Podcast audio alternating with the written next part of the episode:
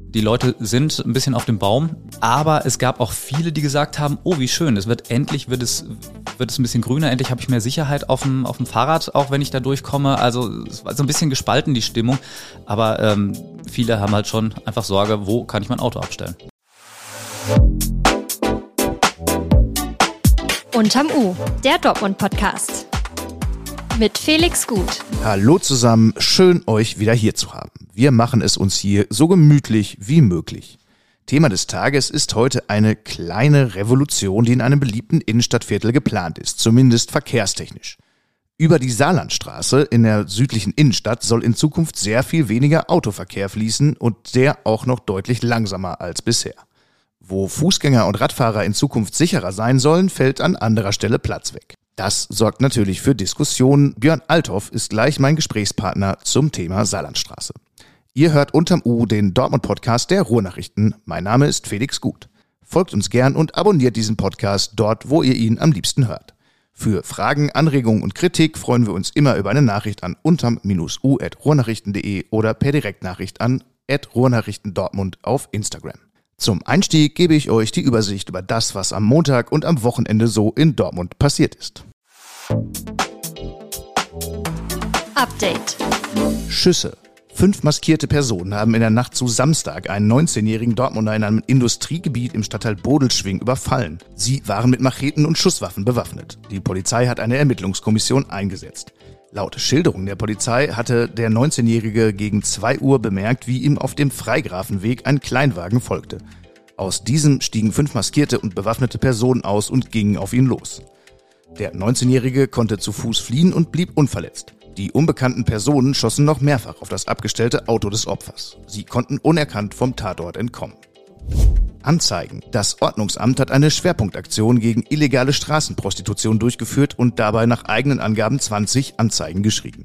Vor allem rund um den Nordmarkt waren demnach Einsatzkräfte unterwegs und stellten viele Verstöße fest. Zudem wurden zahlreiche Menschen kontrolliert und unter anderem wegen Drogenkonsums in der Öffentlichkeit auch sanktioniert.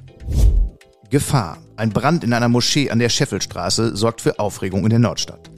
Am späten Freitagabend war das Feuer an einem Elektronikverteilerkasten festgestellt worden. Es wurde wahrscheinlich bewusst gelegt. Menschen waren nicht in Gefahr. Ein Verdächtiger geriet schnell in den Fokus der Polizei.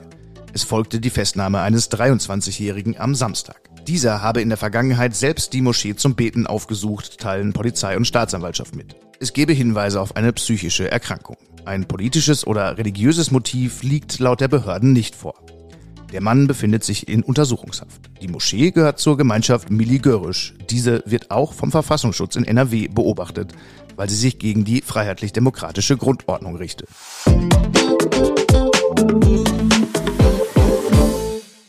An dieser Stelle folgt ein Hinweis auf unseren Werbepartner Wild Away.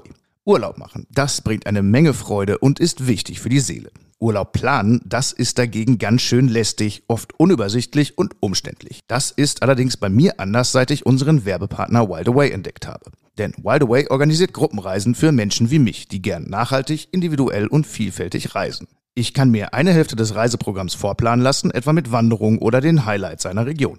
Die andere Hälfte stelle ich mir flexibel aus dem zusammen, was mir Spaß macht. Schaut unbedingt mal vorbei auf www.wildaway.de. Wild geschrieben mit Y, away wie auf und davon.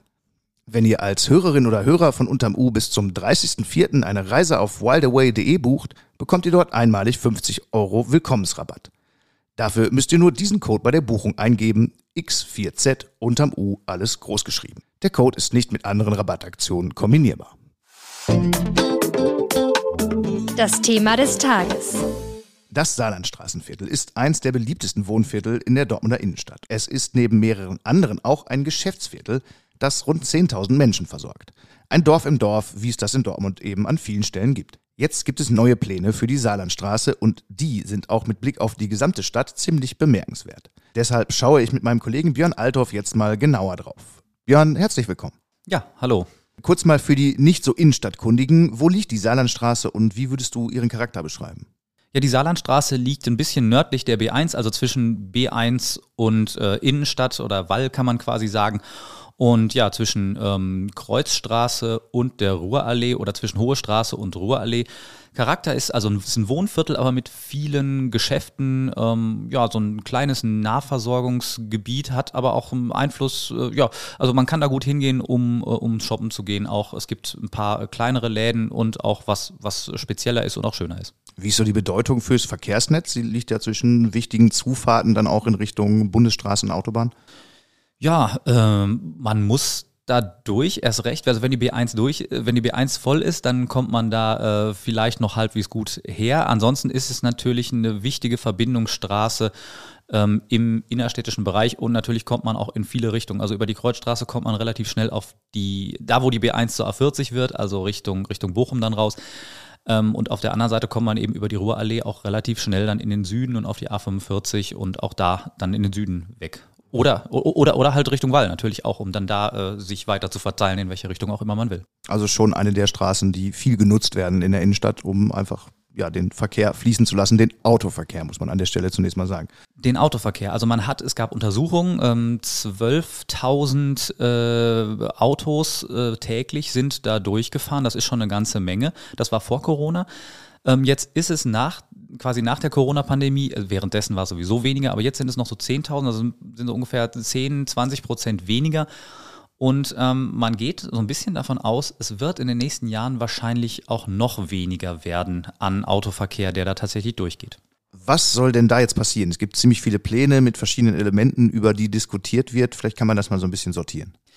Ja, die wichtigste Veränderung wird, es wird eine, äh, eine Spur in die eine Richtung, eine Spur in die andere Richtung geben und in der Mitte eine breite, so breit wie eine Spur, ähm, teilweise mit Bordsteinkanten eingefasste ähm, Grünflächen, teilweise auch äh, ja, flach abgesenkte, äh, aber auch nicht zum Überholen nutzbare, so wie so eine Spur, die immer so unterbrochen ist von, von Pflanzkübeln quasi oder von so, äh, von so eingefasstem Grün. Also deutlich verkehrsberuhigt in dem Moment. Deutlich verkehrsberuhigt und das heißt auch auf dieser einen Spur, die es nur immer gibt in eine Richtung, ähm, da kann ich nicht überholen. Also wenn da, wenn ich im Auto sitze, vor mir ist ein Fahrrad, dann kann ich nicht überholen. Wenn ich auf einem Fahrrad sitze, vor mir ist ein Bus, kann ich auch nicht überholen. Wenn da ein Bus steht, kann ich natürlich den auch mit dem Auto nicht überholen. Also ich muss dahinter bleiben. Ja, und gleichzeitig gilt Tempo 20, wo es nicht ohnehin schon langsamer ist, weil man warten muss. Was verspricht man sich denn von diesen Plänen? Ja, es soll grüner werden, verkehrsberuhigter, es soll mehr Aufenthaltsqualität geben im Viertel. Ähm, das soll eben auch einen guten Effekt haben für die Fußgänger die jetzt auch, ähm, die dann einfach mehr Platz haben. Es soll noch viel grüner werden, es sollen noch äh, mehr Bäume gepflanzt werden, sodass ich wirklich so ein Allee-Charakter, also ich habe jetzt gesagt, in der Mitte die, diese, diese komische, diese, diese, diese grüne Spur, dann links und rechts die Autospuren und da außen also zwischen den Fahrspuren und dem Bürgersteig wirklich so Allee-Charakter, Bäume, viele Bäume und ja, leider sind da nicht mehr so viele Park, äh, Parkplätze übrig. Wie ist da die genaue Situation? Was sind die Prognosen?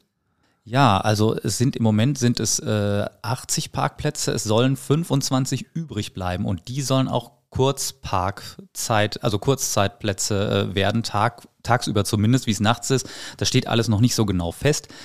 Aber ähm, es gibt deutlich weniger Parkplätze und das in einem Viertel, wo ohnehin drumherum schon 50 bis 150 Parkplätze wegfallen werden in den nächsten Jahren, weil in der Nähe verläuft ja der äh, Radschnellweg dann durch die Sonnenstraße, das ist zumindest der Plan. Da fallen 50 Parkplätze weg und viele andere der kleinen Straßen rund um die Saarlandstraße sind so eng zugeparkt, dass man jetzt die, mit der Feuerwehr demnächst mal rumfährt und guckt, kommen wir überhaupt äh, im Notfall hier hin? Also wenn es da brennt, äh, ist es da nicht zu eng, müssen wir hier nicht Parkplätze äh, streichen. Das heißt, das wird der Parkdruck, wie es so schön heißt, äh, von offizieller Seite wird deutlich, deutlich höher werden.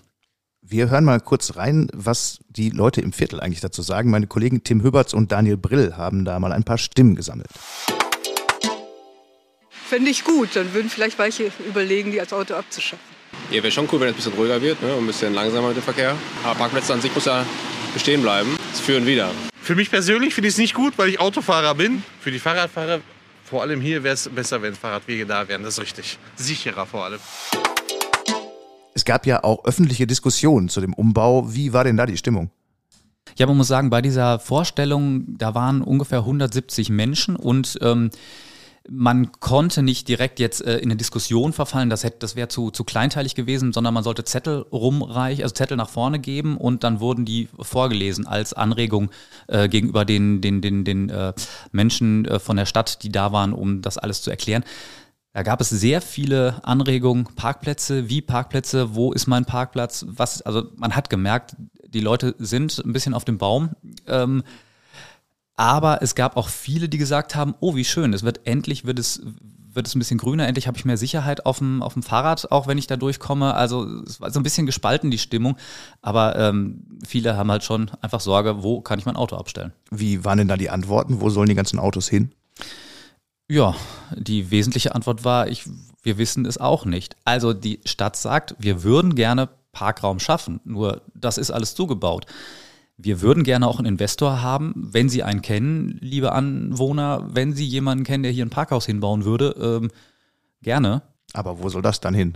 Ich meine, das ist ja ein Problem auch, was viele andere Viertel genauso haben, wo gleichzeitig die Zahl der Autos im Eigentum steigt und äh, die Zahl der Parkplätze einfach wegfällt oder gleich bleibt. Und äh, es hieß auch, so ein Parkhaus, äh, also das ist auch nicht so ein tolles Investment. Also offenbar verdient man damit auch nicht so viel. Äh, abgesehen davon, man muss es ja erstmal bauen, man muss dann halt gewisse äh, äh, bauliche Regelungen einhalten und ähm, dass man da am Ende einen Gewinn rauszieht, ist relativ unwahrscheinlich. Also unterm Strich, es wird keinen Ersatz an Parkplätzen geben. Also ist zu erwarten, dass es in den Straßen drumherum, dann Kreuzviertel beispielsweise oder auch Richtung Heiliger Weg, dann voller wird. Davon ist auszugehen, wobei es ja wahrscheinlich langfristig auch überall so ist, dass äh, überall verkehrsberuhigter wird und wenn die Feuerwehr mal anfängt, äh, auch in anderen äh, Stadtbezirken oder in, in, den umliegenden Vierteln zu gucken, ist es hier zu eng, müssen wir hier vielleicht mal einfach sagen, hier auf der linken Seite darf generell nicht mehr geparkt werden oder hier auf der rechten Seite und an der Stelle auch nicht fallen da nicht überall die Parkplätze weg? Das ist eine große Frage. Gibt es denn noch andere Viertel, in denen es Pläne gibt, die in eine ähnliche Richtung gehen?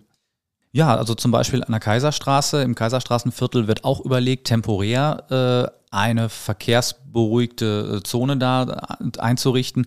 Das ist dann ähm, ja im, im, im, im oberen äh, Bereich äh, Richtung, Richtung Funkenburg dann. Ähm, das wird dann hinterher, also es wird da erstmal nur geschaut und äh, ist nur für, für einen Moment, aber nicht dauerhaft zunächst so eine Art mal. Summer Street ist da angedacht, dass es dann für ein paar Wochen eine Fußgängerzone im Prinzip ist, wo Gen auch Parken dann verboten ist und so. Ja. Genau, ja. Ähnlich, ähnlich hatten wir ja vor, ähm, vor ein oder zwei Sommern am Neuen Graben, wo auch einfach ähm, ein bisschen verkehrsberuhigt wird und alles war schön und grün und luftig. Ist im Sommer natürlich auch schön einfach, wenn die Leute alle im Urlaub sind und es sind weniger Autos da, ist es natürlich auch nicht so schwierig wie im November, ähm, wenn alle zu Hause sind und alle mit dem Auto auch fahren und jeden Tag wieder einen Parkplatz suchen, weil es einfach regnet und nicht so schönes Wetter ist. Ist das Ganze an der Saarlandstraße denn jetzt schon entschieden oder wie ist da der geplante Ablauf?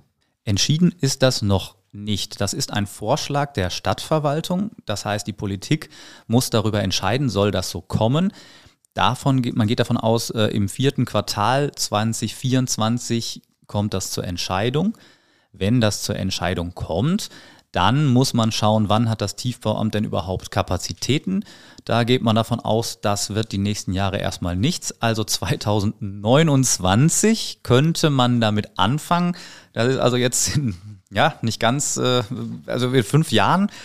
Äh, und man rechnet mit anderthalb Jahren Bauzeit. Das heißt, wenn ich dann weiterrechne, wären wir 2031 und dann ist natürlich die Frage, wie viel Geld hat die Stadt Dortmund im Jahr 2029, um das auch umzusetzen. Wir hatten ja auch andere Bauprojekte, die dann hinterher wieder gefallen sind aufgrund dieser langen Vorlaufzeit, wo dann irgendwann doch kein Geld mehr da ist. Also es ist nicht in Stein gemeißelt, dass das so kommt.